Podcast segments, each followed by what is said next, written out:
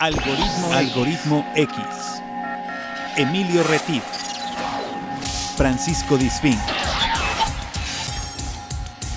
Esto es Algoritmo X. Comenzamos. ¿Qué tal? ¿Qué tal? Bienvenidos eh, a Algoritmo X. Yo soy Emilio Retif, ya me estoy trabando. Bienvenidos a un episodio más de Algoritmo X.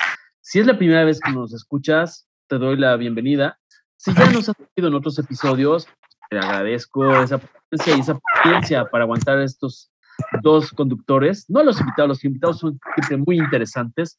Y bueno, como ya saben, eh, los que nos han seguido antes, nosotros vamos por la vida, fui yo, eh, recolectando historias de vida por doquiera, por doquiera, por donde que sea que exista vida, nosotros vamos a buscar historias. Y bueno, doy la bienvenida a Pudis Fink, que somos compañeros de conducción. ¿Cómo estás, Paco? ¿Qué tal, Emilio? Bienvenidos a otro episodio más de Algoritmo X. Es correcto, eh, en esta ocasión, eh, como lo hacemos en cada programa, les damos la más cordial bienvenida a aquellos que son seguidores del programa, ya sea en su versión de podcast o en su versión de radio, que también estamos por ahí en la estación de radio de Veracruz, que se llama Radio Más, y nos pueden escuchar los sábados a las 3 de la tarde en un programa con contenidos completamente diferentes, que si no tienen tiempo de escucharnos en vivo, bueno, eh, a través de la página radiomás.mx lo pueden hacer también de manera... eh, alternativa en la página o en las plataformas de podcast como Spotify o como SoundCloud, buscando Algoritmo X dentro de la carpeta de Radio Más y ahí también salen los contenidos de esta, eh, de esta producción que llevamos hasta ustedes. Y que bueno, en esta, en esta eh, etapa del podcast tenemos dos contenidos a la semana. Uno sale los lunes, que es en esta eh, coproducción que se hace con Radio Más y la Universidad Veracruzana, la eh, Facultad de Ciencias Administrativas y Sociales, que es eh, estos episodios de la cultura maya que están muy, muy interesantes, por ahí narrados por Gastón Melo, muy, muy bonitos episodios que salen los lunes, muy cortitos y que les invitamos a, a escuchar. Pero bueno, sin, sin más, démosle la bienvenida a nuestros invitados, mi querido Emilio. Exacto, que tienen diferencia horaria. Este, uno de ellos ya estuvo con nosotros, es sobre arte circense. Busquen el contenido anterior, donde platicamos con, con Javier Jiménez, en la parte de arte circense.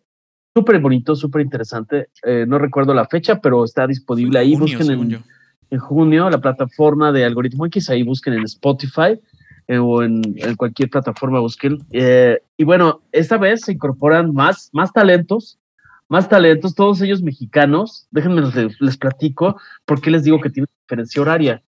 Ellos están en Rennes, Francia, eh, están eh, representando a, al talento mexicano en cuanto a un espectáculo. Ellos nos van a, platicar esta aventura en, Francia. Es una coproducción de Circo Medrano y de una productora española que se llama Fiesta Escénica. Y pues bueno, eh, son Ángela, Ángela García. Ángela García, pues es especialista en danza, en danza aérea y pues nos da mucho gusto que estés aquí, Ángela. ¿Cómo estás? Bienvenida a Algoritmo X. Muchas gracias, Emilio. Muchas gracias, Paco. Gracias por invitarnos. Estoy bien. Eh, un poquito cansada por las funciones que acabamos de dar, porque tenemos tres shows diarios, pero bien, aquí estamos. Como dices, sí. representando al talento mexicano en Francia. Exacto, a la juventud, al talento, a los mexicanos en general. Así es. Que, que Paco y yo no somos talentos circenses, no, pero bueno, no, no, nos, las, le damos piruetas a la vida. A mí me hace circo la panza cuando como picante, pero no nada que ver, o sea, nada que ver con este, arte, con este arte circense. Así es. Bueno, voy a continuar, ahorita seguimos platicando con Ángela. Voy a presentar, para darle la bienvenida a Jerónimo Farelas. Él es del municipio del Estado de México, Tepes, de Petixtla, ¿cómo se pronuncia? Este, a ver, ayúdame, Jerónimo. ¿Cómo estás? Claro, este, eh, me llamo Jerónimo Farelas y bueno, soy originario del municipio de Tepetixpa, Estado de Ajá. México. Muy bien, okay. perfecto. Ahorita te, te, doy la bienvenida oficialmente. Bueno, tú te has movido en el ambiente del arte y la danza, ¿no? Y, y todo este tipo de cosas, este, pues evidentemente das muestra de cómo la genética, la influencia, la, la herencia, de los padres, eh, de, además de la familia, de los tíos, también estoy leyendo en tu semblanza, pues también, también influyen entonces en tu formación en distintas disciplinas del arte. Y pues eh, ahorita nos, vamos a, nos vas a platicar un poquito. Bienvenido, ¿cómo estás? Muy bien, muchísimas gracias por la invitación. Eh, pues es un placer estar aquí con ustedes, Francisco, Emilio, y bueno, un poquito cansado también por las funciones, pero pues igual contento de compartir un poquito con ustedes, así que aquí estamos. Qué bueno, que nos da muchísimo gusto que estés con nosotros. Y bueno, como decía Emilio, también nos acompaña eh, Javier Jiménez, que ya estuvo con nosotros, eh, para ser exactos, el primero de julio del año pasado estuvo con nosotros Javier Jiménez, que él es licenciado en artes escénicas y circenses contemporáneas. Y bueno, eh, ya platicamos con él. Si ustedes buscan por ahí su contenido, van a, entender toda su historia en esta onda de, las artes circenses que, que nos dejó muy claro que es algo que que la verdad es que es algo con lo que se nace. Tener esta, este, esta pasión es algo con lo que se nace. Te damos la más cordial bienvenida, mi querido Javier. Qué bueno tenerte otra vez. Hola, ¿qué tal? Muchas, muchas gracias, Francisco Emilio. Y un placer volver a estar aquí con ustedes. Em, y bueno, pues a platicar y a, a contarles ahora de este lado, de este lado del charco. Sí, hombre. Padrísimo, ¿no? Estar de aquel lado. Y ahorita nos van a dar sus redes para que, digo, las redes la públicas. Que sí, sí, claro. Exacto, sí, es muy importante, Emilio, eso que decías, que nos den sus redes. Sí, porque saben que este, yo he visto, yo sigo a Javier en Facebook y he visto algunas sus historias y en vivos. La verdad es que a mí me emociona, me emociona porque cuando veo talento mexicano que está ahí y con un y en ensayos y wow, o sea, la verdad estoy fascinado con su historia, chicos. Y bueno, quisiera que nos, ahorita más adelante nos compartan sus redes, las que estén visibles para, para el público en general. Pero quisiera empezar con las damas, porque yo soy a la antigüita. A ver, Ángela, cuéntanos, este, eh, si ya habías tenido experiencia de una gira eh, al interior de la República, si ya habías participado más o menos en cuántos espectáculos. Platícanos un poco para la gente que no, nos, que no, no te conoce, o si es tu primera experiencia en una gira. Eh, pues sí, es mi primera experiencia en, un, en una carpa de circo tradicional. En México yo trabajo de forma itinerante e independiente, pero con espectáculos en teatro, espectáculos masivos, ferias, espectáculos de otro tipo. Y es mi primera vez en, en una carpa de circo tradicional. Y bueno, mi primera vez también en Europa. Y pues sí, es toda una nueva experiencia. Este, pues sí, es mi primera vez. yo, yo no tengo mucho tiempo, bueno, sí, comparado con Javier o con Jerónimo, yo tengo un poquito menos de tiempo en, en el circo. Yo soy bailarina y la historia, bueno, la historia de cómo entré al circo es, este, para mí es muy, pues es como algo ahí en el destino, porque yo daba clases en la escuela de circo a donde estaban Javier y Jerónimo. Ellos estudiaban en una escuela de circo en Puebla y yo era la maestra de danza. Entonces, un día un, este, un maestro cubano, que es como el, el, maestro, el iniciador de varios del, creo que del, no sé si de Jerónimo, pero por lo menos de Javier sí mío, me invitó a entrenar con, con él y bueno, a partir de ahí pues yo empecé a entrenar con mis propios alumnos y de la danza me brinqué al circo. Y así fue que Hace aproximadamente cinco años empecé a hacer circo. Wow, qué padre. y es algo, es algo que se parece, es algo que se lleva, o sea, que va de la mano, o fue un cambio de, de, de, profesión para ti? No, para mí es algo que va de la mano. Mm, desde los 12 años bailaba, primero comencé la danza folclórica, entonces yo recuerdo, bueno, ahora sé explicarlo un poco mejor, pero recuerdo que a mí me gustaba moverme, me gustaba la música, me gustaba presentarme desde ese entonces. Después estudié danza contemporánea, jazz, hice una formación en educación somática y desde los 12 años he estado moviéndome, por así decirlo. El movimiento ha sido lo que me interesa, el movimiento y lo que sucede cuando te mueves, ayudar a otras personas a poder moverse, entonces, para mí no hay diferencia en el movimiento. El, es cuerpo, es movimiento, es conciencia, es espacio.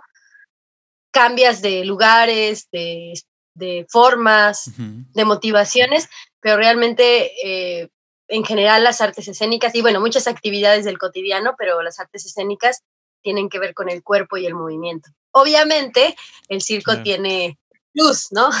Pues porque eh, tienes un grado de peligro. Y bueno, en, nuestro caso, que los tres nos dedicamos a hacer acrobacia aérea, pues eso, tiene su, grado de adrenalina y de peligro, ¿no? Pero también su grado de, majestuosidad, entonces es el, el plus. Claro, bien.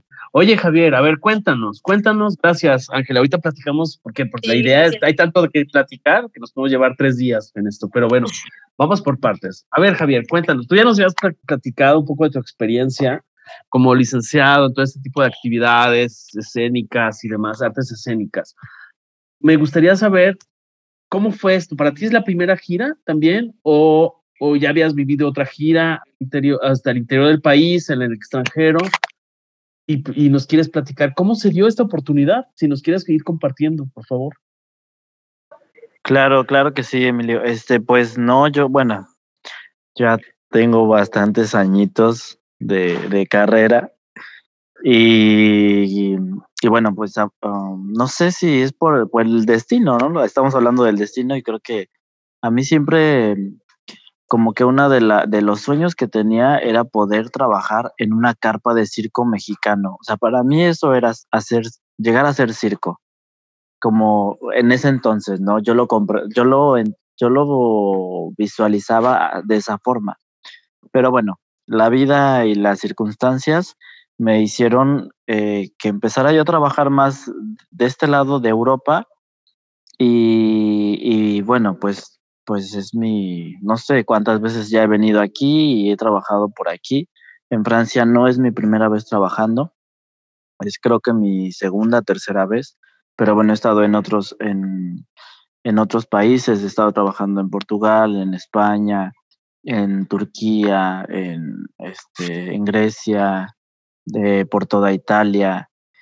Entonces no, no es, no, pues no es eh, nuevo. Sin embargo, como igual que que Ángela como carpa de circo, o sea, como una vida tal de circo, sí es mi primera vez aquí en Francia. Yo llegué aquí por eh, la compañía La Fiesta Escénica, que es este, una compañía con la cual trabajo desde hace muchos años, desde el 2011 trabajo con ellos y, y, bueno, he estado en muchísimas giras con ellos, el director, pues después de tantos años, ahora él y yo somos amigos.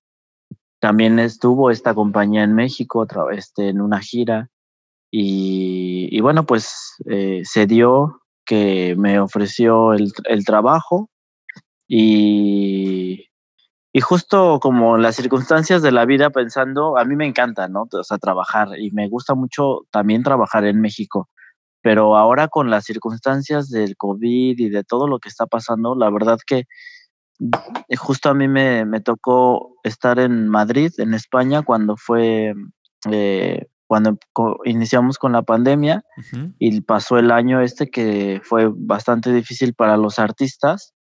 Entonces yo lo que, que lo, lo, que pensé y dije, tengo que aprovechar las oportunidades porque no sé hasta cuándo va a pasar y o hasta cuándo eh, podrá existir una oportunidad así y la verdad habiendo tantos colegas que siguen sin trabajo, para nosotros es una bendición poder tener pues un trabajo de este lado, un contrato y, pues eso, haciendo lo que realmente nos gusta. Exacto, exacto. Teniendo, teniendo la oportunidad hay que tomarla eh, y se te presenta en el momento, pues ah, digo, a ver, y pregunta uno, pregunta número uno, ¿sabes francés? No, ¿eh? Ni, o sea, ni, ni, idea. Bueno, ahora, ahora un poquito más. Ya, se te ha pegado algo. Jerónimo, tampoco sabes francés. Por ahí Jerónimo creo que ya se durmió. No. Eh, no, eh, un poco, un poquito, pero. ¿Tú ya tenías ahí no, más o menos no, algo? No hablo, sí.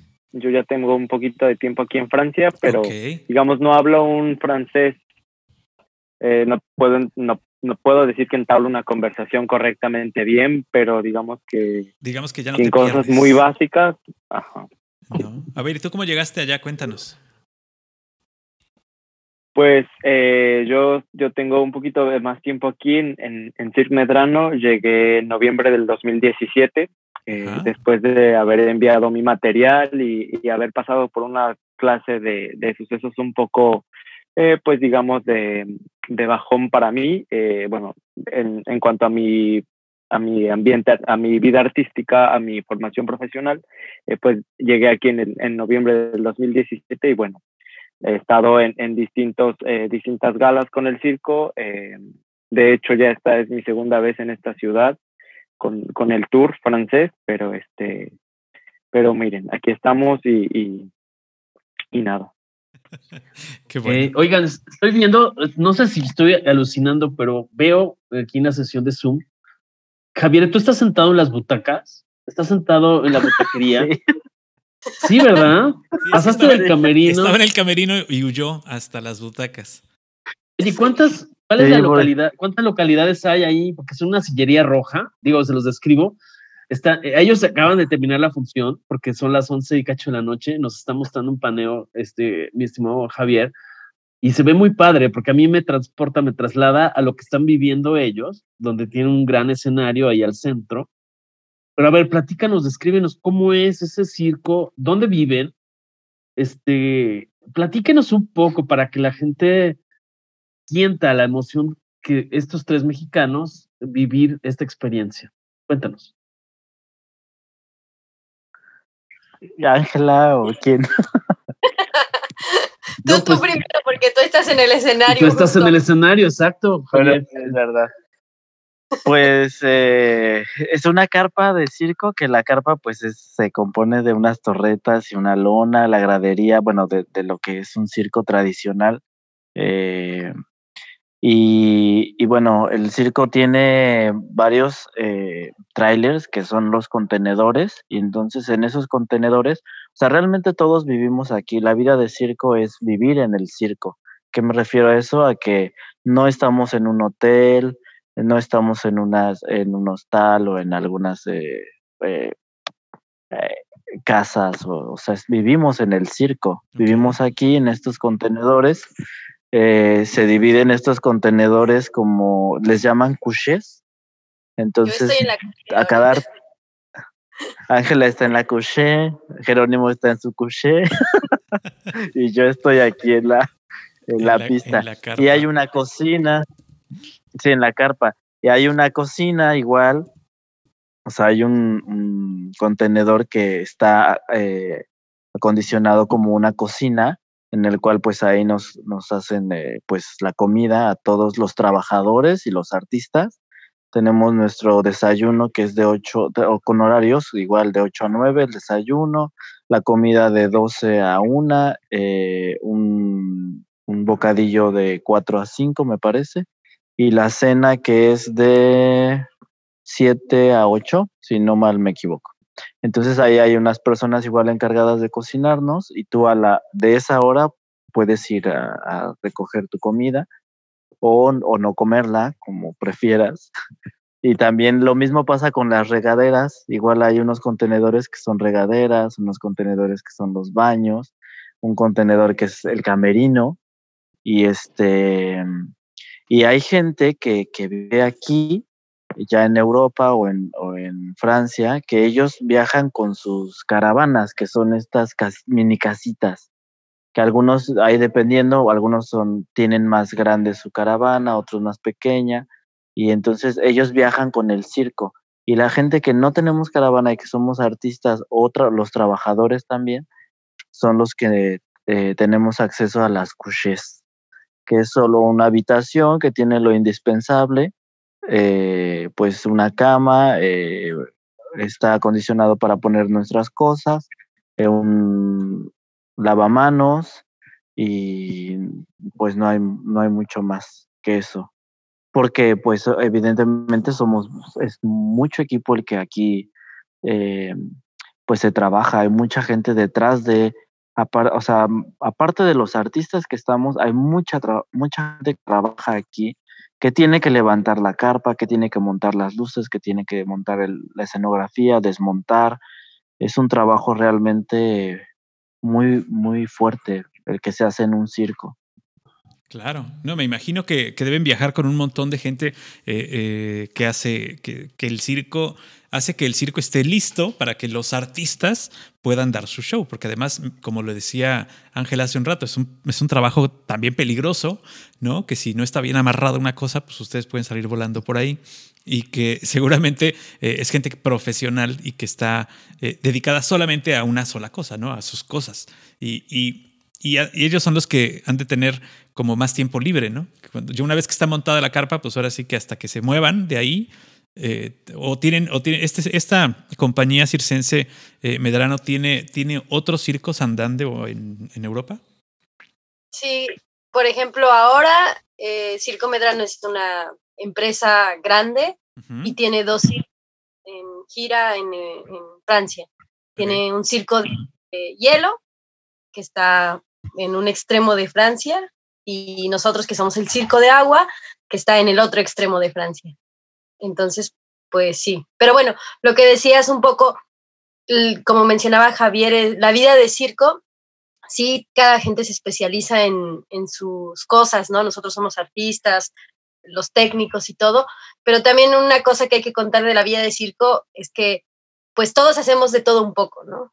O sea, ese es como el circo a lo que decía Javier, ¿no? O sea, es vivir aquí y, por ejemplo, en nuestro caso como artistas, también hacemos un poco de venta, ¿no? De, en la dulcería, juguetes. Órale, qué padre. Eh, sí, los chicos que están, justo los técnicos, hacen un poco de staff, eh, reciben a la gente. Entonces, realmente esa es como la experiencia de, del circo tradicional, ¿no? Que, exacto, porque vives aquí y todo lo hacemos entre todos. Entonces hacemos de, un poquito de todo, todos, ¿no? Es como una gran familia. Exacto, es como una gran familia. con muchos lenguajes, porque hay gente de muchos lugares aquí, pero bueno, es una gran familia. Claro, sí, así como, como en las familias, o sea, hoy te toca lavar trastes, hoy te toca cocinar, hoy te toca, eh, y tienes que ayudar en diferentes tareas, y eso hace que también te involucres en lo que es el circo, finalmente. Sí, realmente esa es la experiencia del circo tradicional, ¿no? Que es como se vivía antes, ¿no? Que las familias hacían todo, desde hacer el vestuario hasta vender las palomitas y bueno, obviamente el espectáculo, ¿no? Entonces, como ahora en esta experiencia en el circo tradicional, pues nos está tocando de todo, desde vender palomitas hasta colgarnos del cabello, o de la boca y de todas partes. que es un poco el caso de Jerónimo, ¿no? Sí, claro. Que, Jerónimo, Jerónimo este, ¿vienes de una familia circense o algo, algo similar?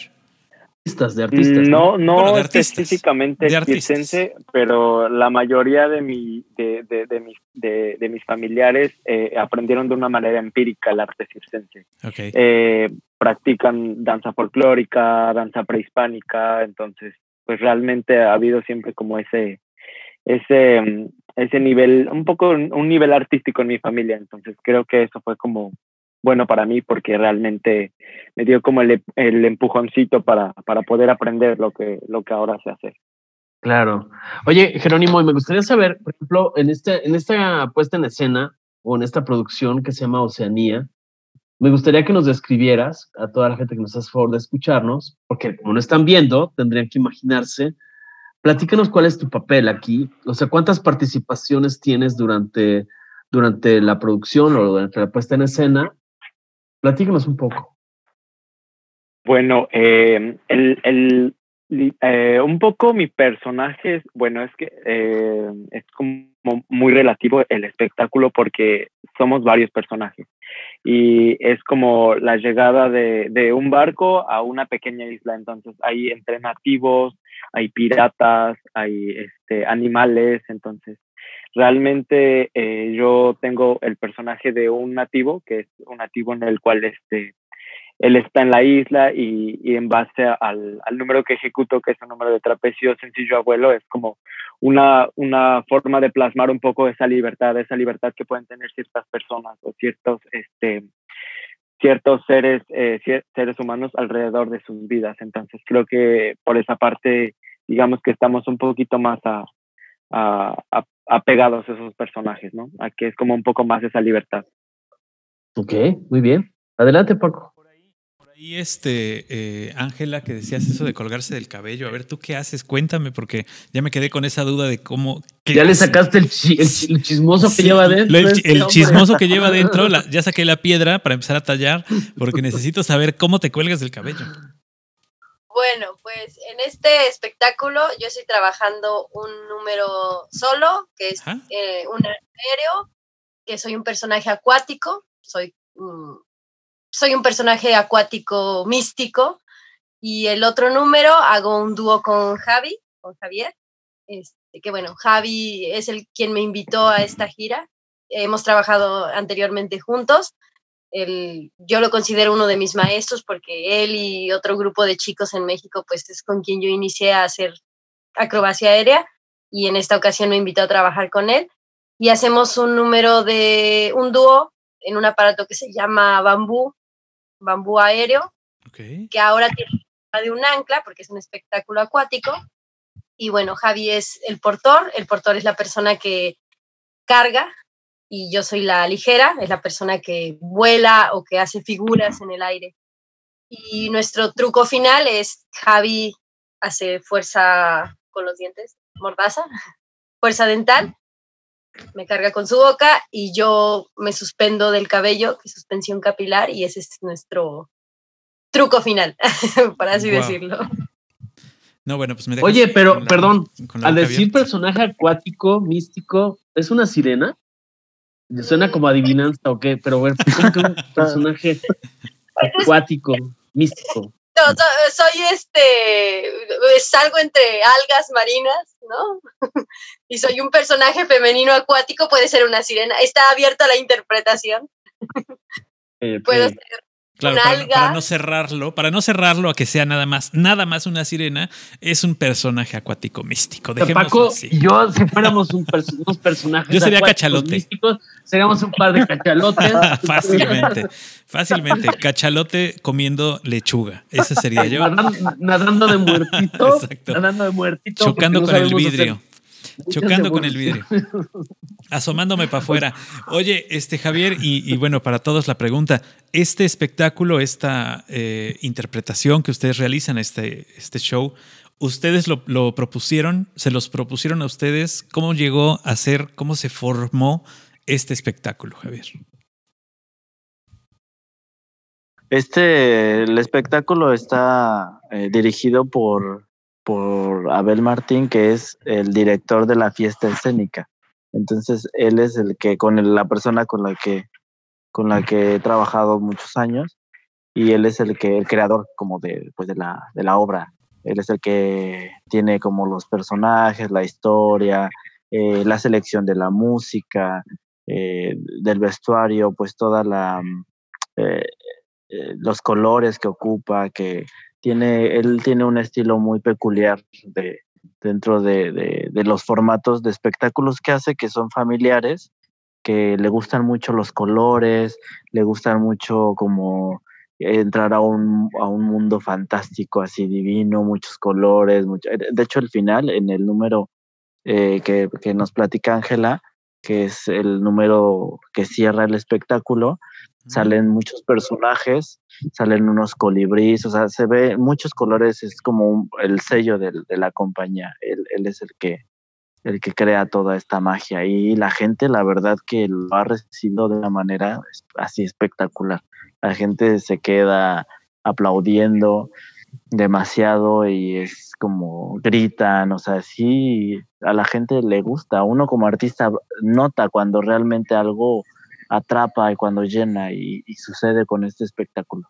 No, claro. Estoy viendo en su página, en la página de Facebook de, de, Circo Medrano, y por ejemplo, el 31 de enero publican que ya llevan más de 20 mil boletos vendidos para este espectáculo de Osanía.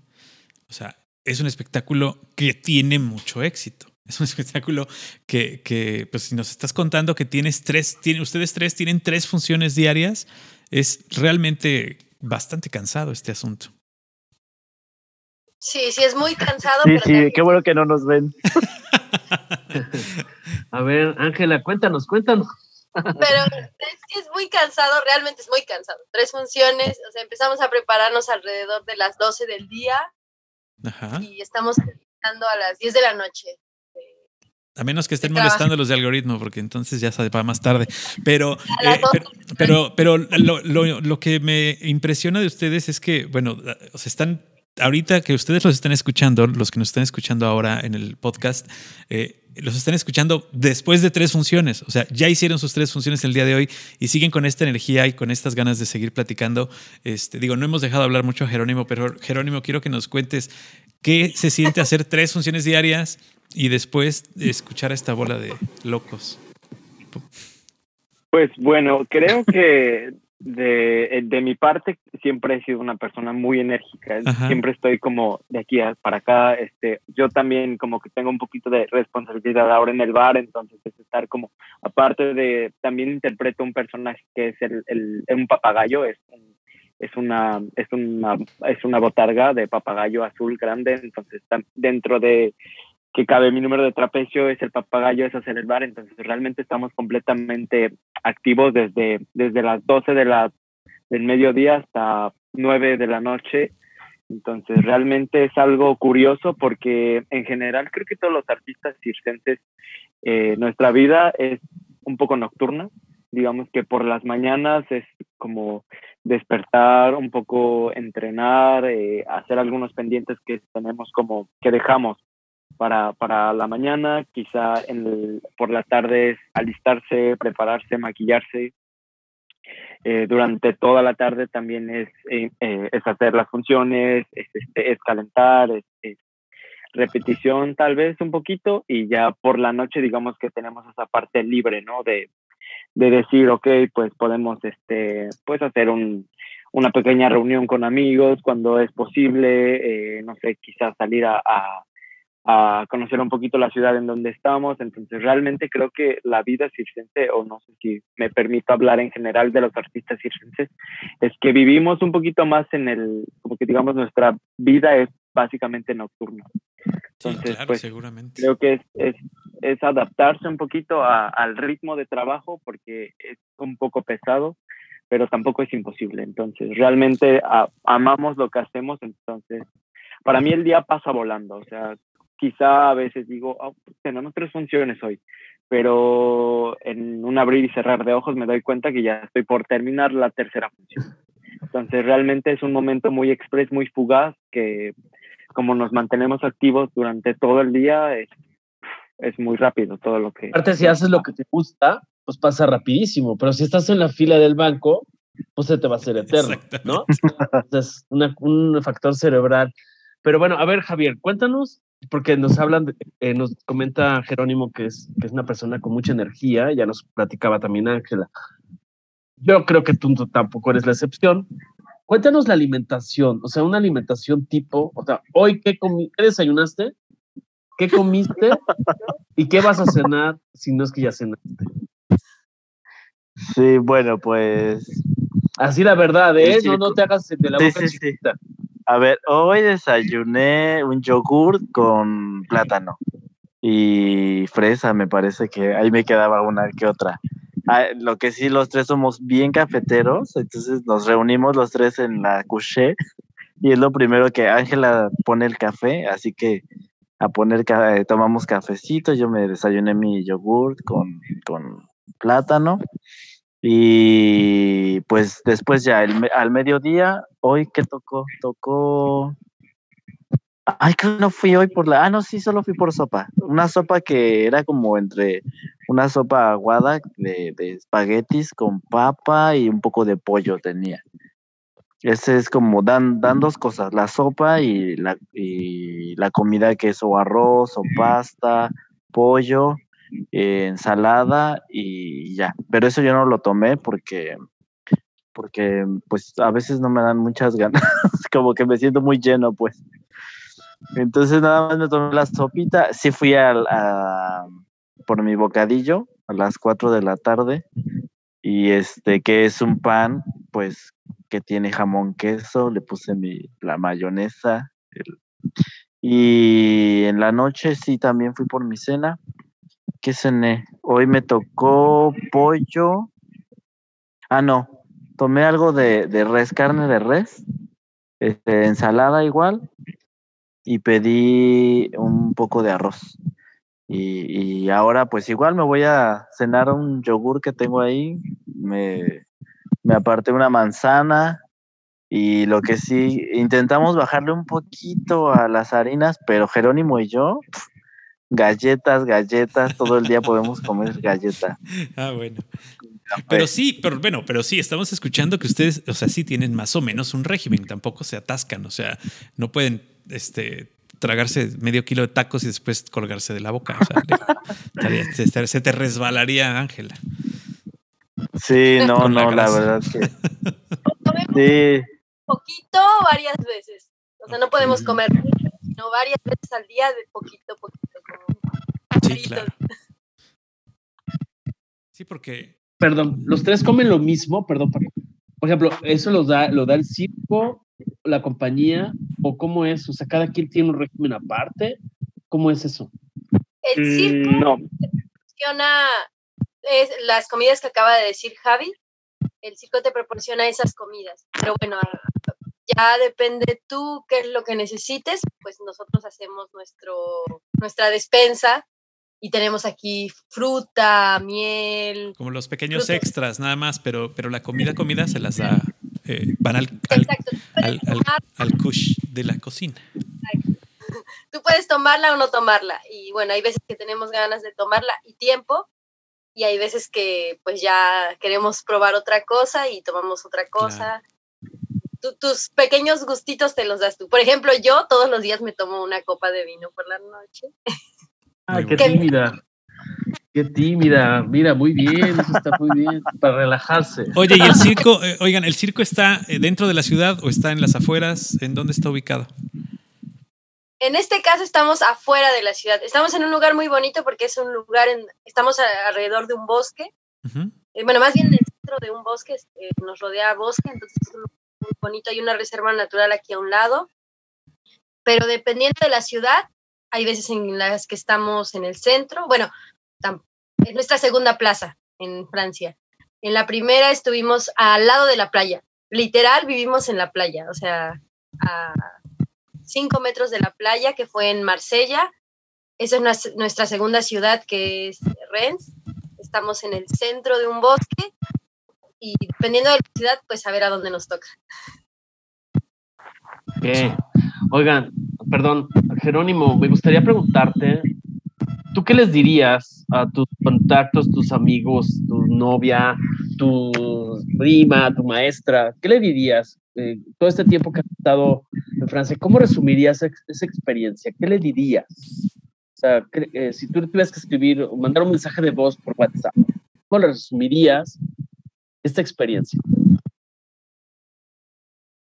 Creo que ha sido una experiencia bastante memorable, bastante llena de postales que si me pongo a contar una por una o las vivencias que he tenido, creo que no acabamos y, no, no, no acabamos. Creo que lo único que me puedo llevar es, esa, esa, enseñanza y ese, ese grato, em, grato pensamiento que es que alguna vez yo quise Perdón, ¿se escucha algún audio ahí?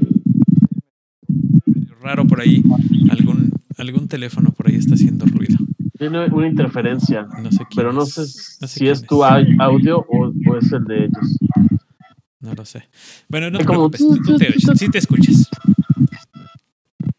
Ok, entonces creo que desde muy pequeño quise yo escaparme a la vida circense y creo que lo he logrado. Creo que eso es como el, uno de los de lo que podría eh, compartir es eso que por más eh, lejano que uno vea el, la meta al que uno se plasma de, de pequeño de en, en, la juventud creo que es como cuando llegas dices valió la pena tanto esfuerzo tanta dedicación y tanto sacrificio eh, porque hubo rachas malas hubo rachas altas bajas entonces creo que es una satisfacción completamente grande y que voy a tener que contar o voy a tener eh, la, la, dicha de poder contarlo y, y, plasmar como ese caminito para que quien quiera seguir el, el, el camino esté, esté plasmado ese camino y sin temor pueda, pueda lograrlo y llegar a donde,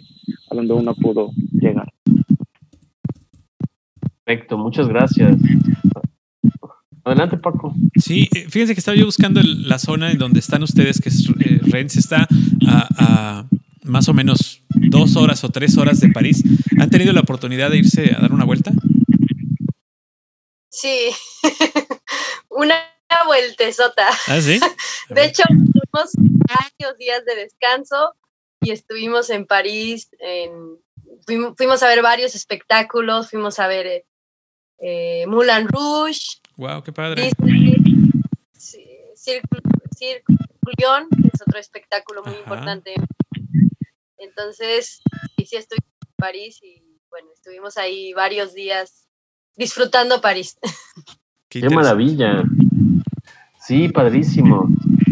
Javier quería comentar algo de alguna travesura que hicieron. A ver, yo le vi la cara ahí como de. Por eso. No. Alguna barbaridad hizo este hombre. A ver. ¿qué no, yo soy muy, muy bien portada. No, la verdad que. Eh, pues hemos hecho buena mancuerna y tenemos muchos años de conocernos. Y bueno, ahora estamos aquí. Eh, y, nos hemos acoplado bastante bien. Creo que hemos podido estar como hermanos que de repente se pelean y de repente están bien y de repente este yo con Jerónimo nos decimos nos molestamos o, o él molesta a Ángela así como hermanitos mexicanos así hemos vivido pero finalmente nos acompañamos nos cuidamos estamos eh, pues pendientes uno del otro tanto en el trabajo como o sea, estamos en otro lugar donde, donde nosotros formamos parte ahora de, una familia, porque no nadie tiene su familia aquí. Entonces creemos, creo que ellos saben que cuentan conmigo y yo sé que en este momento yo cuento con ellos. Entonces hemos podido vivir experiencias únicas los tres. Tuvimos unos días libres ahí en Marsella y de locos dijimos, ¿y si nos vamos a Madrid? Y nos fuimos a Madrid dos días digo, a ver espectáculos y, a ver este, amigos que yo tengo ahí y a platicar, a conocer, que bueno, eh, que eso también te nutre mucho, te llena mucho como artista el ver, observar, eh, y logramos ver cosas muy interesantes. Y también en París, que estuvimos ahí más de lo que habíamos planeado. Entonces igual nos, nos, nos, ponemos, eh, vivimos muchas cosas muy loquitas, de repente, este, Jerónimo y yo terminamos comiendo en un restaurante mexicano, este, luego ya vivíamos a las afueras de París, luego vivíamos junto al a la, a la catedral este Notre Dame Notre Dame este, o sea, cosas así y de repente, ah, pues ahora vamos a tal hotel, ah, bueno, y ahora regresamos con un amigo. O sea, literalmente hicimos como una, una vida muy, muy loca y, y todos aquí se sorprenden porque nos dicen, ¿y qué van a hacer mañana? Así literalmente nos preguntaban, ¿no? ¿Y cuándo se van? No sé, no sabemos, no, o sea, no planeábamos nada, nada, todo era así a como iba el día y la pasamos muy bien, la verdad. por eso me reí. Oye, y este, en el, digo, de por sí, de por sí los circos normalmente son como un gran crisol donde se juntan de otras nacionalidades. ¿De qué otras nacionalidades hay aparte de estos tres mexicanos locos que andan por allá? Hay ucranianos. En este circo hay ucranianos, españoles, moldavos, wow. Mm, chilen, una chica chilena, Ahí de todo un poco. Son muchos. ¿Cuántas personas son? ¿Sabes cuántas personas son? ¿Tienes idea? Uh, yo creo que un aproximado de 50 personas. Órale. O sea que sí, por ahí también ya se están aprendiendo también groserías en ucraniano y cosas así. Sí, de hecho nosotros estábamos preocupados por el francés cuando llegamos a Francia, pero realmente mm, es lo que menos nos hace falta, porque aquí todo el mundo habla rumano, y moldavo y, y, es lo que, porque realmente nosotros convivimos con mucha gente de, pues de esta zona, Rusia, Ucrania, Rumania, Moldovia, entonces el francés es lo que menos nos preocupa. Tenemos que, todo nuestro tiempo es estar con estas personas, ¿no? Que, que son de estos lugares. Claro. Sí, ese es súper interesante y es muy divertido el lenguaje porque al final nos comunicamos, no sabemos cómo, pero nos comunicamos. Claro. Sí, claro. Inglés, inglés, rumano, moldavo, español, mezclamos una palabra de cada cosa y terminamos hablando. ¿Les ha pasado, les ha pasado que cosas que son muy comunes en, en el lenguaje mexicano o en el actuar mexicano puedan ser tal vez ofensivas para alguno de los compañeros o al revés, que alguno de los compañeros haga algo que para ellos es muy normal y tal vez al mexicano le sienta como ofensivo, que eso es- creo que es mucho más difícil. El mexicano aguanta de todo, pero, pero normalmente nuestras costumbres a veces ofenden. Digamos que por una parte a mí me molesta un poco la eh, nosotros generalmente el- los latinos eh, tendemos a ser muy muy muy amigables, muy este muy sociables, Claro, muy muy amables. cercanos, sí. Bueno, sí sí muy Escandalosos. muy camaradas, muy- exacto. Y hay veces que hay personas que, que no, no, no te contestan el saludo, que no te contestan el- los buenos días, pero sabes, es un, es un tema un poco más este, cultural, ¿no?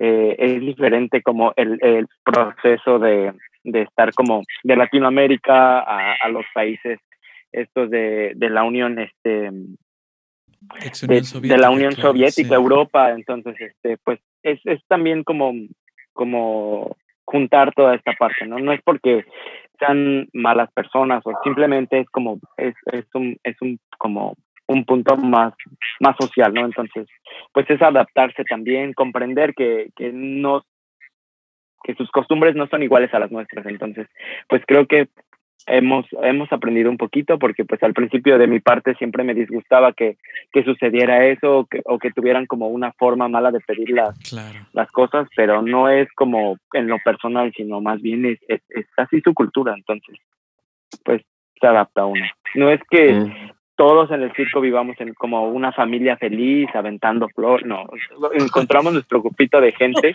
con quien estar y, y este y así, y así vamos, vamos muy contentos, eso sí. claro, Trabajamos todos y, y, y, y nada. claro, como es la vida, ¿no? como la vida misma. Claro. Oye, Claro. Javier, cuéntanos, este, si nos quieres compartir de este viaje, de esta temporada, si tienes alguna anécdota de esas que cuentas y que vas a contar el resto de tus días, que puede ser no solo en el circo, quizá llegar, tu pasaporte, si te olvidó la maleta, este, no sé, este, cuéntanos alguna anécdota así que, consideras que hasta ahora sea de lo que hayas experimentado. Eh, ay Dios, pues he vivido muchas. este, porque bueno, ya tenemos bastante tiempo aquí, desde Que se puedan noviembre. contar, Javier, que se puedan contar, Eh, por favor. Sí, sí. porque el, el programa es para Ángela toda le la sabe, familia, porque ¿verdad? le sabe algunas porque ya se rió y ya dijo, ya, ya pensó en la cabeza de Ángela, ya están las que no se pueden contar. Exacto. Bueno, digamos que aquí los latinos arrasamos, robamos corazones. Pregúntenle a Ángela también. A ver, Ángela, ya te También, pasaron el balón. A ver, ya te pasaron el balón. Venga, Aquí como jugar, triunfamos. como jugar papa- la Aquí papa caliente. triunfamos, esa está buena esa. De aquí triunfamos somos. en el escenario y en otros lugares, por no Eso mencionar eso. Muy bien, esa está, esa está muy buena, esa, esa frase está muy buena. Triunfamos arriba y abajo del escenario, como latinos. Exacto, ¿no? arriba y abajo del escenario. Muy bien. Allá arriba, Sí. por ti seré, No, por pero yo seré. tengo una. Ándale, Por ejemplo, un día viajamos como dos horas para conseguir una SIM card para el teléfono de Jerónimo.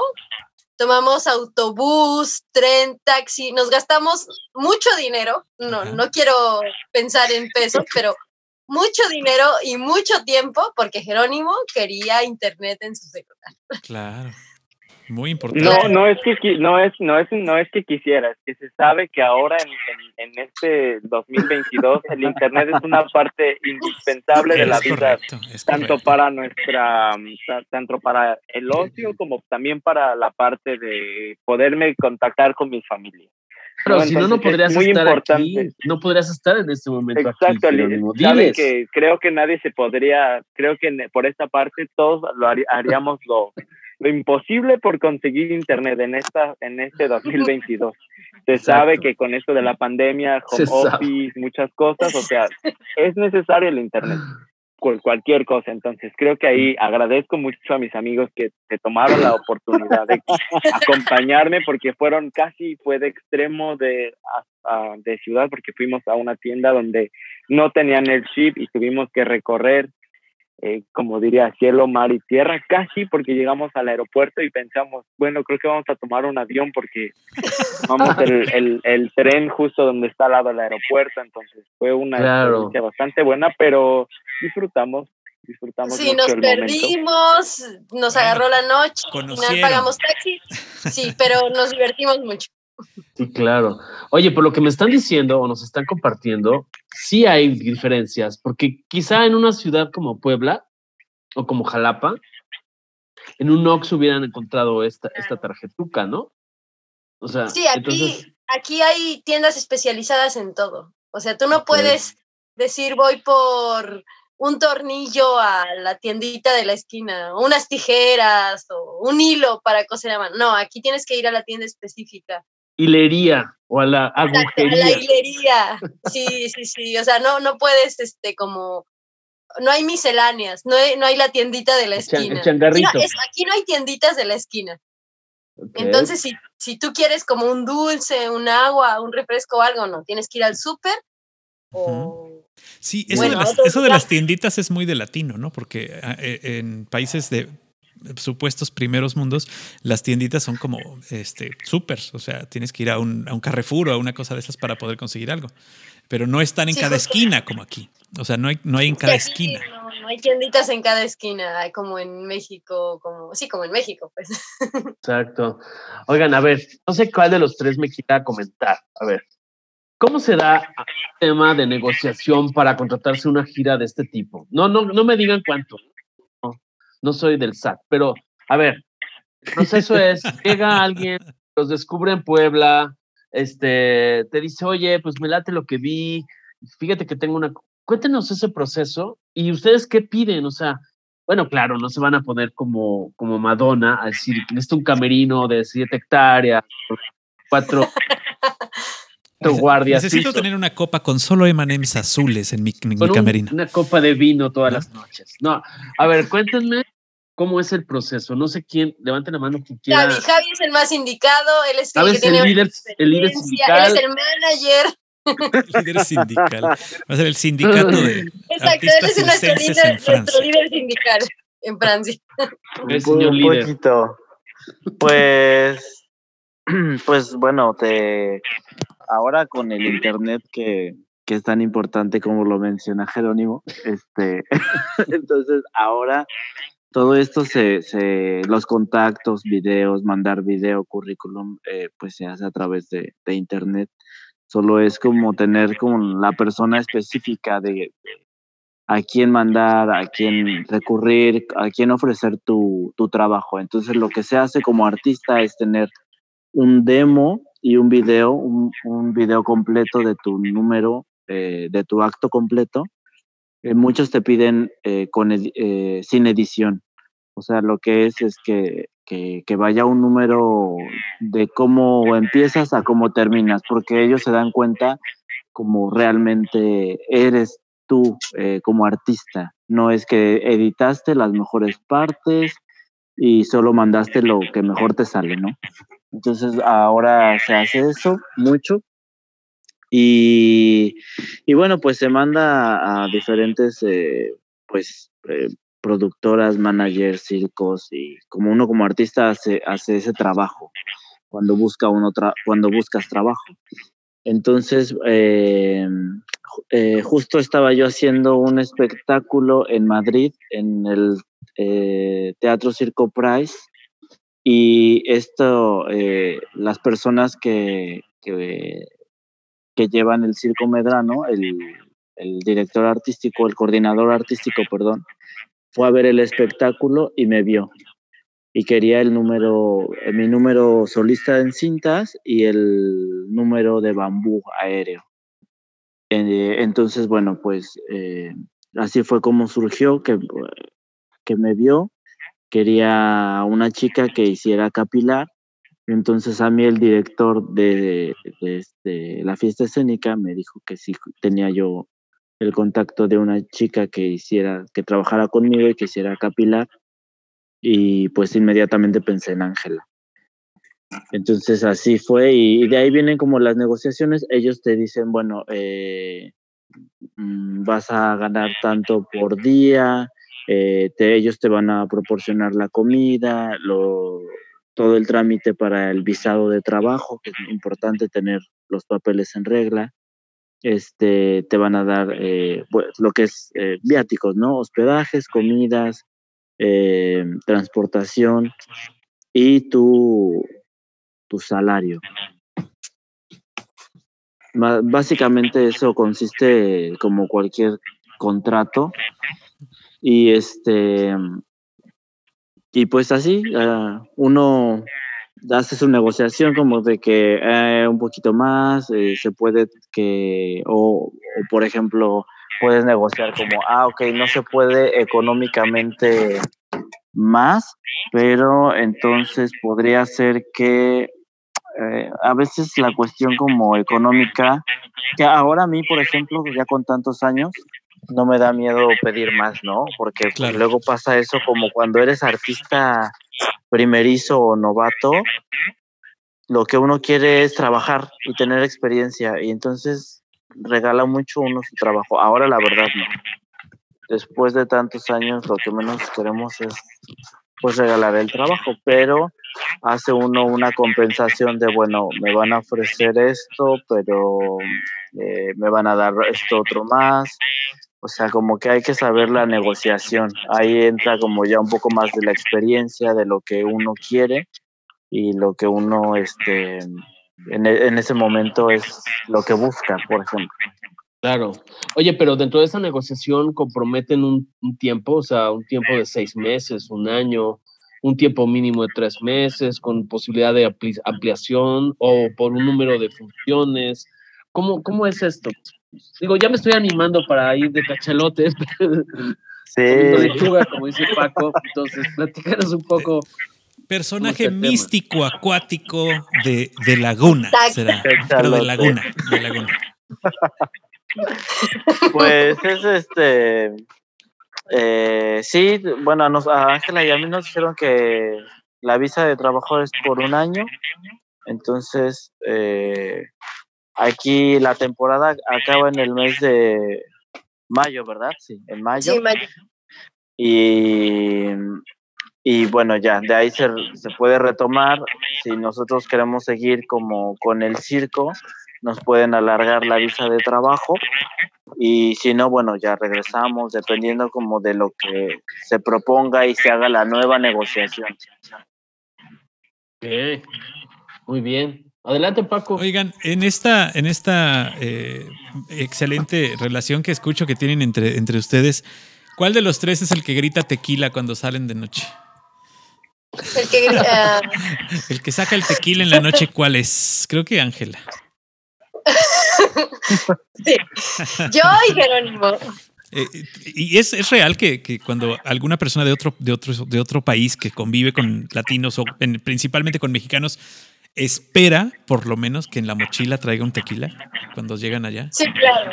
Sí, sí, sí, ellos esperan que traigamos el tequila, pero lo que no saben es que nos los tomamos en el aeropuerto. lo llevan puesto. lo, lo traemos ya adentro en la sangre.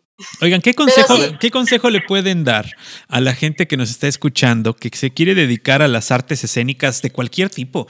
Eh, no, no, solamente a las artes circenses. Eh, ya nos platicaba Javier de, de, que es importante tener este, pues a manera de currículum, tener este reel en donde hagamos cosas y tengamos todo, todo listo y preparado para mandarlo a los agentes y la gente que, que maneja este tipo de espectáculos. Pero ¿qué consejo que ustedes han tenido? Que, o que han aprendido durante su carrera le pueden dar a la gente que digan, esto lo tienes que hacer si quieres llegar a un escenario. Eh, a, a, los jóvenes que están ahora en los primeros o en los finales semestres de alguna carrera artística o que tenga que ver con el desarrollo artístico, ¿qué le podrían decir? A ver, este Jerónimo, ¿qué le podrías decir? ¿En qué tienen que poner atención para que su carrera tenga este crecimiento? Eh, pasión. Creo que dentro de estas disciplinas eh, artísticas creo que es muchísima pasión. Eh, de la mano del circo creo que es muy importante porque eh, es una disciplina bastante fuerte, bastante fuerte de, de, de como de poder llevar a cabo ciertos, cierto nivel técnico, puesto que ahora el circo ha tenido como un auge y bueno, quizás eh, a mi edad, eh, a mis 25 años, yo veo que a, mi, veo otra persona que hace el, triple de lo que yo hago y, es, como un bloqueo así, como muy grande porque realmente ahora las generaciones están teniendo un auge bastante fuerte en cualquier disciplina. Y creo que eso es digamos que es importante eh, si realmente queremos aspirar a algo grande es este como diríamos es es picar piedra y es entrenar y meter y, y meter de lleno eh, todo, ¿no? Todo. Eh, pensar en, en, en, un nivel técnico, pero también en un nivel, eh, pues no sé, artístico, en general, por una formación un poquito más integral, no solo, no solo de una disciplina, sino de, de varias, ¿no? Que eso como al final va a complementar bastante tu trabajo. Oye, Ángela, gracias. Este, Ángela, yo quisiera preguntarte, en tu caso, tú como, digo, tratando de hacer un poco de perspectiva hacia el futuro, eh, ya tienes una trayectoria, has tenido unas experiencias que ya nos has venido compartiendo. ¿Cómo te visualizas de aquí en adelante? O sea, ¿qué te gustaría hacer que no has hecho hasta ahora en estas artes circenses? Eh, ¿Qué otro tipo de espectáculo te gustaría incluir? ¿Qué otro tipo de número estás pensando? Digo, lo que se pueda compartir, por supuesto. Claro. Adelante.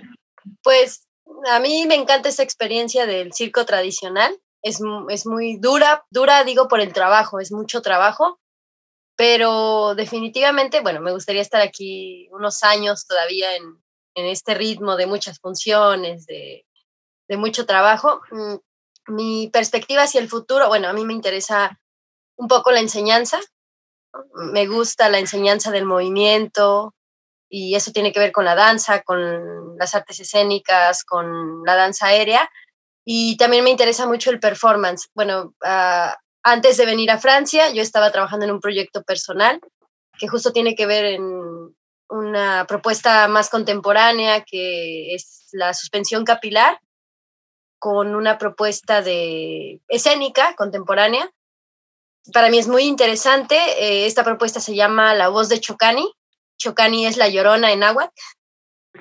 Y entonces, bueno, esa es mi propuesta de unipersonal, que es una propuesta que tiene que ver con la feminidad mm, ancestral.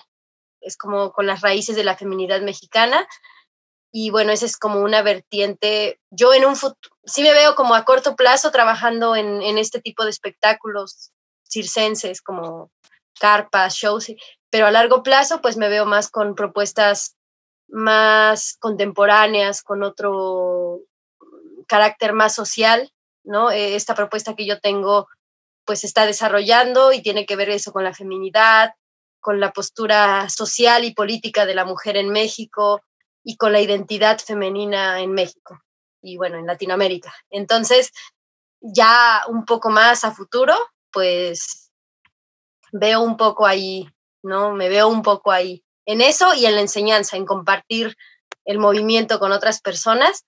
Y bueno, no dudo que esto es parte de, de eso, porque pues esto es una puerta a que este trabajo más personal y más más intuitivo que yo he, desarrollado, pues, pues ahora pueda ser Francia una puerta que yo pueda compartirlo en otros lugares que no sea México, en otros espacios. Entonces es como mi, mi visión a largo plazo. Muy bien. ¿Y tú, Javier? ¿Cuál es tu segundo paso, tu siguiente paso? ¿Hacia dónde te vas? ¿Hacia Rusia? ¿Hacia, hacia el cono sur? No sé, a ver, ¿hacia dónde quieres jalar? Pues yo igual quiero seguir aquí, creo que justo platicaba con Ángela, porque hay mucha gente que me dice, oye, pero pues ya este año cumples 36, o sea, ¿qué vas a hacer después de? Y, y yo digo, pues después de qué, si yo, si a mí nadie me va a sacar del escenario, todavía no. O sea, a mí me encanta estar en el escenario y me encanta seguir haciendo, y, por supuesto que mi cuerpo los, lo siente más, pero también lo cuido más. Entonces yo quiero sacar, eh, aumentar eh, pues mi nivel técnico, seguir eh, con mi preparación para fortalecer el nivel artístico, eh, hacer otras, otros aparatos dentro de mi disciplina. O sea, yo quiero seguir ahí en el escenario y buscar nuevos proyectos y, y además eh, justo ahora que, que, vimos varios espectáculos aquí en Francia, estoy así como en la mira de que dije, aquí quiero trabajar y yo espero que se pueda cumplir, que, que en este diciembre esté pisando ese escenario. Y, y bueno, pues también en México, eh, pues trabajando eh, con, pues, con compañeros y con amigos artistas, la creación de espectáculos, igual como la, eh, yo no, no, me hago como dentro de mi vida fuera de lo que tenga que ver artísticamente. Creo que mi pasión y mi vida es esto y hay, es, hay tanto por hacer. El arte es tan grande y creo que la responsabilidad de nosotros como artistas es seguir haciendo arte de cualquier forma o tipo. Entonces creo que poder crear eh, espectáculos multidisciplinarios, crear como conciencia eh, social a través de, del arte escénico, eso también me, me, apasiona mucho. Hicimos un proyecto, eh, pues Ángela y yo con otros compañeros que se llama eh, Raíz de mi Tierra, que es un es, espectáculo del Día de Muertos que es muy mexicano, que lleva muchos colores, el arte escénico, eh, la danza folclórica. Entonces, creo que el día en que ya no pueda estar más como artista, estaré como, como director, como creador, como maestro también. Es nuestra responsabilidad seguir haciendo este, este tipo claro. de vida que... Sino como bueno, líder que, sindical, ¿no? ¿Bien? También. Sí funciona, claro. Seré manager. Exacto. Oye, este, Jerónimo, yo quiero preguntarte, por ejemplo, eh, si en algún momento cuando tú estás en el, durante la actuación, este, llegas a ver al público o en qué te concentras? O sea, si llegas a percibir alguna persona por ahí, alguna expresión que te llame la atención o tú te focalizas y no existe nada. Cuéntanos un poco esa experiencia de concentración. Buen, buen punto a tocar, puesto que estas últimas semanas han sido bastante críticas para mí, porque hace aproximadamente unos tres años que no estoy eh, que no hago la disciplina que ahora desempeño en el espectáculo. Entonces, para mí volver a retomar este, esta, pues esta sensación otra vez de libertad en el trapecio es bastante eh, complicada ahora, eh, pero bueno, soy muy disperso a veces, eh, debo decirlo que no me concentro, estoy pensando en otras cosas menos en lo que realmente me, me debo concentrar. Sin embargo, eh, ahora que, pues estoy teniendo otra vez esa soltura, este, este, esa comodidad de estar en las alturas, este, pues sí, básicamente no solo es estar concentrado en, en, en, en, lo técnico, sino también un poquito más ya en poder eh, expresar mi, mi, mi, movimiento y que también el, el público realmente lo aprecie sí estoy, sí estoy visualizando al espectador, sí estoy viendo a las personas que están debajo mío, porque yo actúo por arriba de, de las cabezas de, digamos, de los palcos laterales de, de, la pista. Y pues es una sensación bien bonita porque es, alcanzas a ver la, la reacción de las personas. En el rostro se les puede ver el miedo, se les puede ver el asombro, entonces creo que para, para mí eso es como de las partes más gratificantes de mi trabajo, ver el, el, el poder eh, leerles la mente y ver que, que nos están diciendo, ustedes hacen lo imposible posible, entonces eso es como lo más bonito para mí. Vale, qué buena descripción, qué buena descripción haces. Y es, y es este, es como en el teatro, este, para usted, esa, la pregunta es para los tres. ¿Es real que cada, cada función es diferente a pesar de que hacen ustedes el mismo trabajo?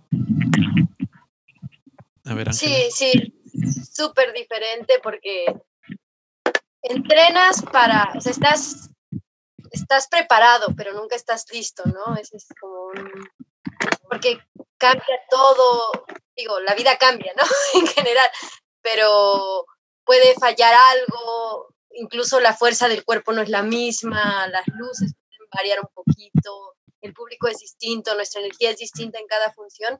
Entonces, aunque está practicado todo lo que hacemos, pero siempre hay ligeras variaciones y lo que tienes que hacer es estar atento de todo, abiertos todos los sentidos para que estés perceptivo y en ese momento pues tu trabajo sea una reacción del público. Pero sí, sí es súper distinto cada espectáculo, porque a veces el público está con una energía dispuesta, a veces no, a veces cuesta mucho sacar el aplauso del público.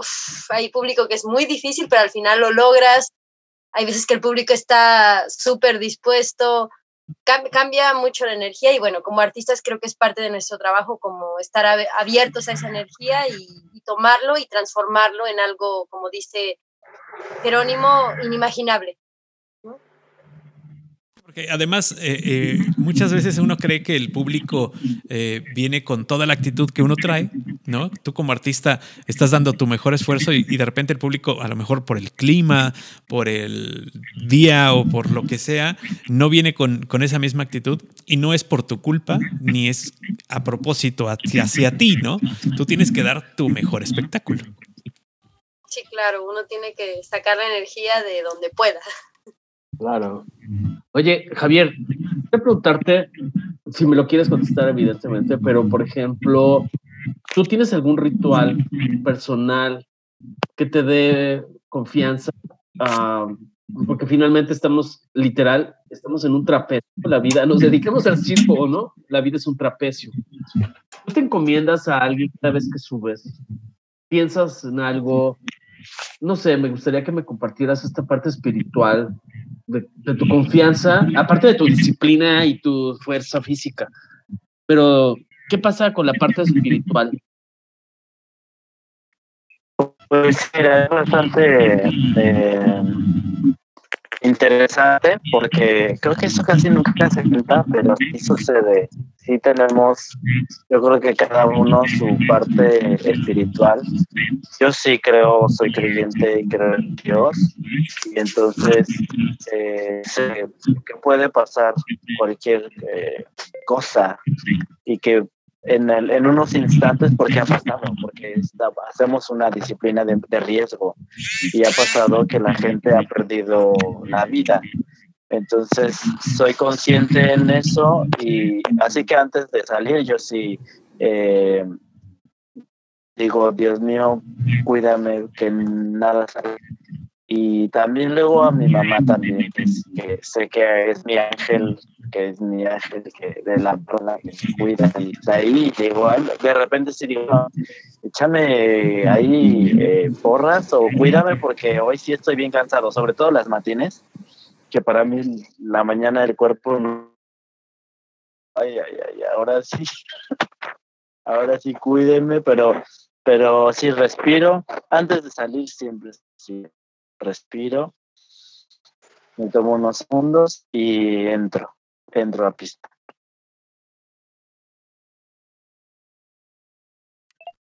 perdón, ponen, te llegan a poner, perdón Paco, te llegan a poner algún arnés de protección o vas así a vuelo de águila. No, voy así, eh, sobre todo mi disciplina son las aéreas, yo voy así como sin, nada de protección, pues que hago unos giros con, colgados de los dientes. Hay mucha gente que sí se pone una protección porque pues, puede pasar algo, pero a mí me así. y yo así la hago sin, sin nada de protección y de repente cuando, cuando voy desde que Se desconectó. Ya lo- creo que ya lo perdimos. Este, ya había aguantado mucho se esa, esa conexión delgadita que traía, ya la vemos. Ahí estás. Mira, me- te voy a pedir que mejor apagues tu cámara porque sí, estabas un poco cortándote y sin, sin cámara va a estar más fácil. Te escuchamos más Y parejo. aparte estás, estás congelado de imagen y te estás sacrificando. ahí audio. estoy. Ahí Sí. estás perfecto. Es mejor así, sin, sin cámara te escuchamos mejor. Entonces, tu única protección allá arriba es el desodorante. O sea, ahora sí que más, más allá, más allá no hay nada que te pare. No, no, nada, nada. Así me gusta. sentir- Y si yo estoy no siento riesgo, siento que no. Que no, Que no sirvió. tiene sabor, no tiene picante la comida. Ok, bueno, es una manera de verlo. Eh, es una manera de, de- de- de- de proponer también el acto. Ahora, seguramente hay, hay empresas o, compañías que te, que te requieren tener una protección, ¿no? Sobre todo, eh, debe haber, debe haber países que tengan estas restricciones, ¿no? Sí, sí hay, sí hay lugares donde te, te piden o te exigen tener protección. O una colchoneta abajo, o este o, o algunos festivales también que algunos sí, algunos no. O sea, depende, depende del lugar. Claro. Ok. Muy bien. A ver, Anónimo, yo, yo creo que ya en breve vamos a concluir porque me da pena que no este, falta que duerman. Yo estoy disfrutando mucho esta charla, pero ¿qué, me, qué mensaje nos quieres dar que no tuviéramos preguntado? Eh, Y a ¿qué la gente mensaje que nos quieres- escucha. Exacto, exacto, a los que nos escuchan. Lo que ahora sí que es un tema libre para cerrar. ¿Qué les dirías desde la mente, desde el corazón? Ah, tema abierto. que Y que, nos, y que nos compartas también en esta última reflexión tus redes sociales, si es que las tienes abiertas para que te busquen y te localicen y te vean, porque aquellos que te escuchan tal vez tienen una, se imaginan cómo eres, pero sí es interesante que te vean también.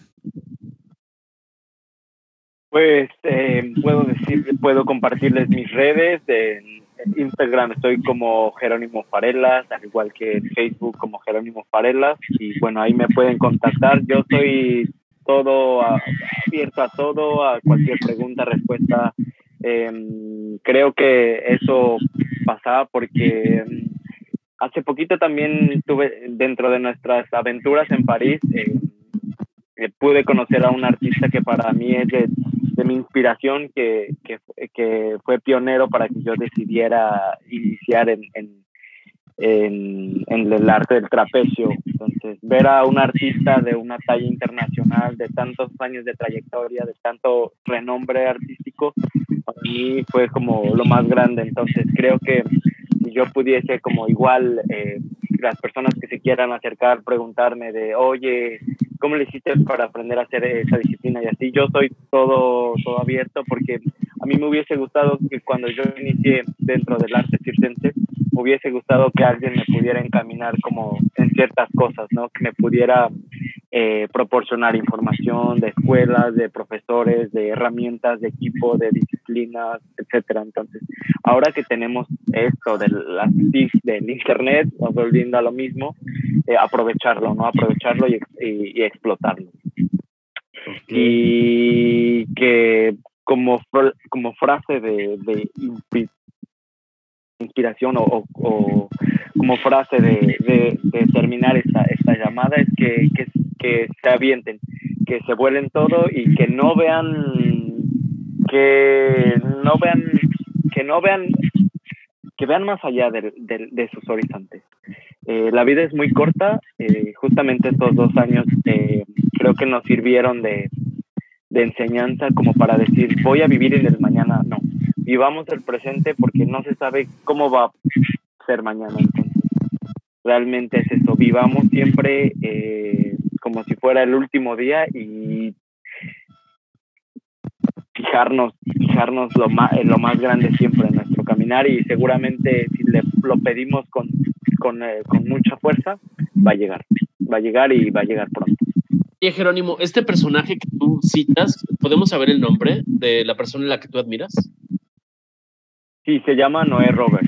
Noé Robert es un trapecista de, egresado de la escuela, eh, una de las escuelas más eh, importantes de circo, es la Escuela Nacional de Circo que se encuentra en Montreal y bueno, tuve la oportunidad de conocerlo y compartir muchas cosas de, dentro del, de, de la disciplina y, y, bueno, para mí fue bastante grato, entonces fue como un, uno de mis más grandes sueños es conocer a mis artistas eh, favoritos, a mis artistas que desde muy pequeño yo los veo y, y soñé como en verlos trabajar, entonces creo que es una parte también muy importante. Entonces, tienes un certificado de garantía que cuando tú seas de verdad circense o artística, cualquier persona de a pie nos podemos acercar a Jerónimo Farelas Jerónimo, nos tomamos una foto contigo. Jerónimo, ¿nos firmas un autógrafo? Claro, bueno, quizá a un grado así de, bueno, como, como, como decían, pero claro, a mí, me, a mí me gustaría y me encantaría, claro. Este, hay que aventarse, tú dijiste, hay que aventarse. Sobre todo también porque, eh, bueno, ver ese tipo de, de, de situaciones y realmente como dices, wow, o sea, tanto tiempo de, de estar en, en, en, el gremio y ser una persona bastante, bastante sencilla, bastante humilde, es como realmente es, es, algo muy, muy, muy bonito porque sabes que por eso las personas están donde están, porque realmente también ese, ese grado de, de sencillez y de, de, de, humildad los ha llevado a este tipo de... Claro. Porque yo sí los veo a ustedes próximamente, me los encuentro en Puebla. Yo sí le voy a pedir a Ángela y a Javier y a Jerónimo que me den un autógrafo. Porque para mí de verdad son seres admirables y yo les, les doy de verdad una, un aplauso de a cada uno de ustedes por lo que han logrado hasta ahora. Gracias. Muchas gracias. Muchas gracias, Emilio. Adelante, Paco.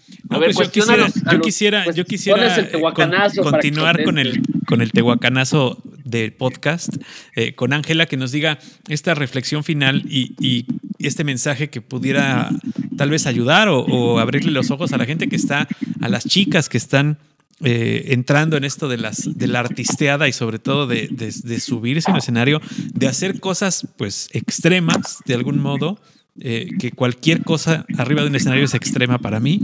Entonces, aunque no te cuelgues de donde te cuelgues, eh, eh, subirse en el escenario ya implica mucho valor y creo que esas, últimas reflexiones que les puedes dar desde donde estás en este momento parada, creo que serían muy importantes para quienes apenas empiezan. Bueno, pues uno es como tener confianza en ti mismo, siempre, siempre, siempre. Si, si tú sientes que ahí va, pues por ahí va, ¿no? o sea, si tú sientes que ahí, ahí es, ahí es, entonces pues a tener toda la disposición a, lo que tú deseas.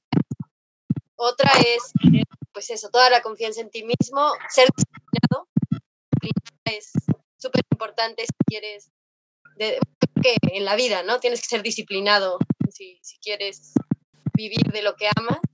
Y la otra, pues es que para todos es que no le hagas caso a las personas que te dicen que del arte te vas a morir de hambre, porque no, no te vas claro. a morir de hambre.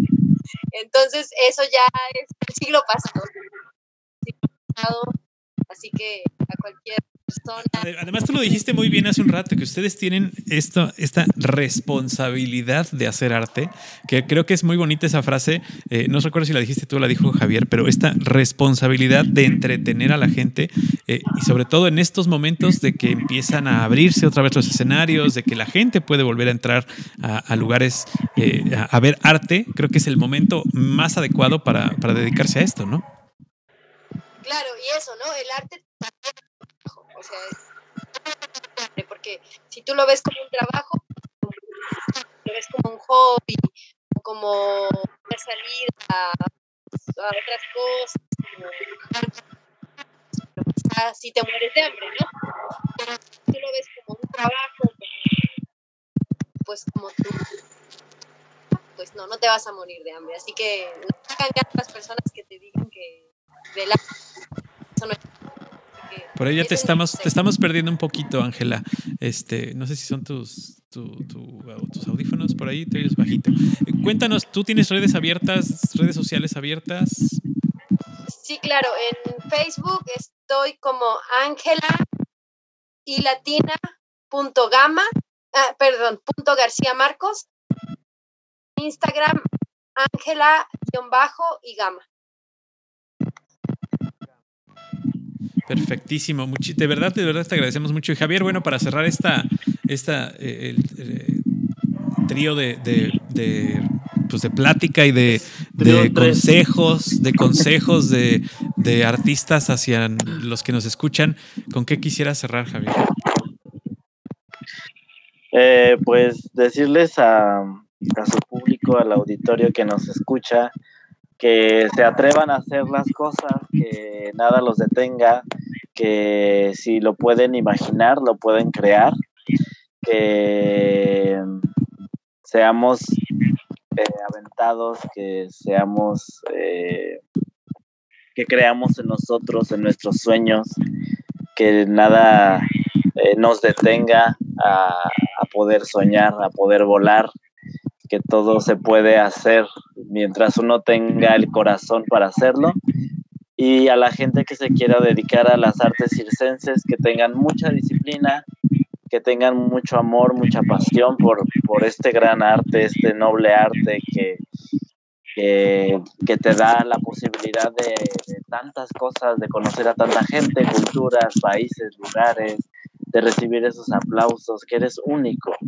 Eh, que lo disfruten mucho, que, que lo apapachen mucho, que cuiden sus cuerpos, a la gente que está empezando. Y, y pues bueno, que, que, podamos poder, eh, a, la gente que, es consumidora del arte, que, que apoya a los artistas, que tanto también eh, hace falta, que, que, vean las funciones, que, que, compren un boleto, que vayan a, a, donde tengan amigos, conocidos o alguien que los invite a una función, que lo adquieran, que compartan en sus redes sociales también alguna información de alguna función. Es tan importante el apoyo para nosotros como artistas, a veces independientes también, que apoyen. Tal vez eh, alguno del público no le, no le interesa ser, ser artista, pero, pero puede apoyar a los artistas de alguna forma. Eso, eso se agradece muchísimo. Y bueno, pues sí, también puedo dar mis redes sociales y me pueden seguir. A mí me gusta mucho hacer en vivos y cuando nos maquillamos, nos desmaquillamos, cuando caminamos. me gusta compartir la vida que tenemos nosotros como artistas que puedan ver lo que, Adelante. Lo que estamos viendo. Y bueno, pues yo en Facebook estoy como Javo y en mi Instagram estoy como Javo Circus con X, X, A, V, O, Circus, así.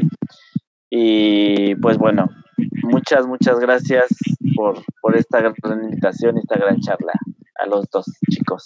No, hombre, muchísimas gracias a ustedes que, los estamos desvelando después de tres funciones y que mañana tienen otras tres y que esperemos que de verdad, de verdad lleguen a tener mucho más éxito del que han tenido hasta ahora, los sigan contratando en todo el mundo y sigan recorriendo con su arte. Eh, todo el globo terráqueo hasta, hasta cubrirlo por completo. De verdad, de verdad nos da mucho gusto platicar con ustedes. Muchas gracias a ustedes por la invitación. Gracias por consejos. Me gratos, muy gratos, ya saben. De cada uno. Me gustó mucho la reflexión de Javo también. no nada más estacionen en Netflix, también acuden a los eventos en vivo.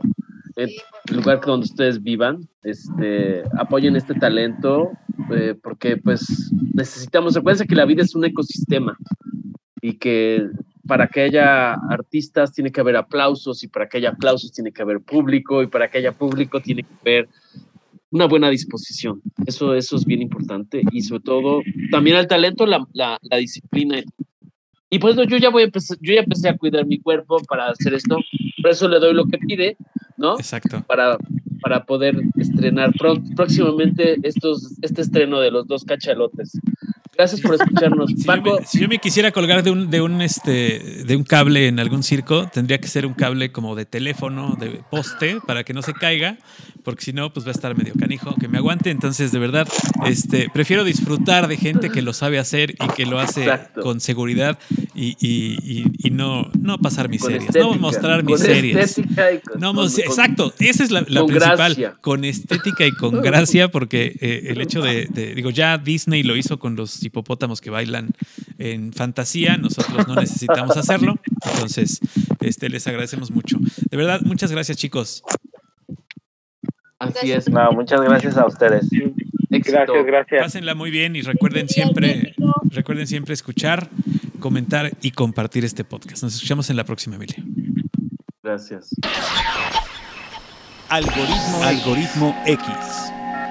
Emilio Retif. Francisco Disfín. Esto fue Algoritmo X.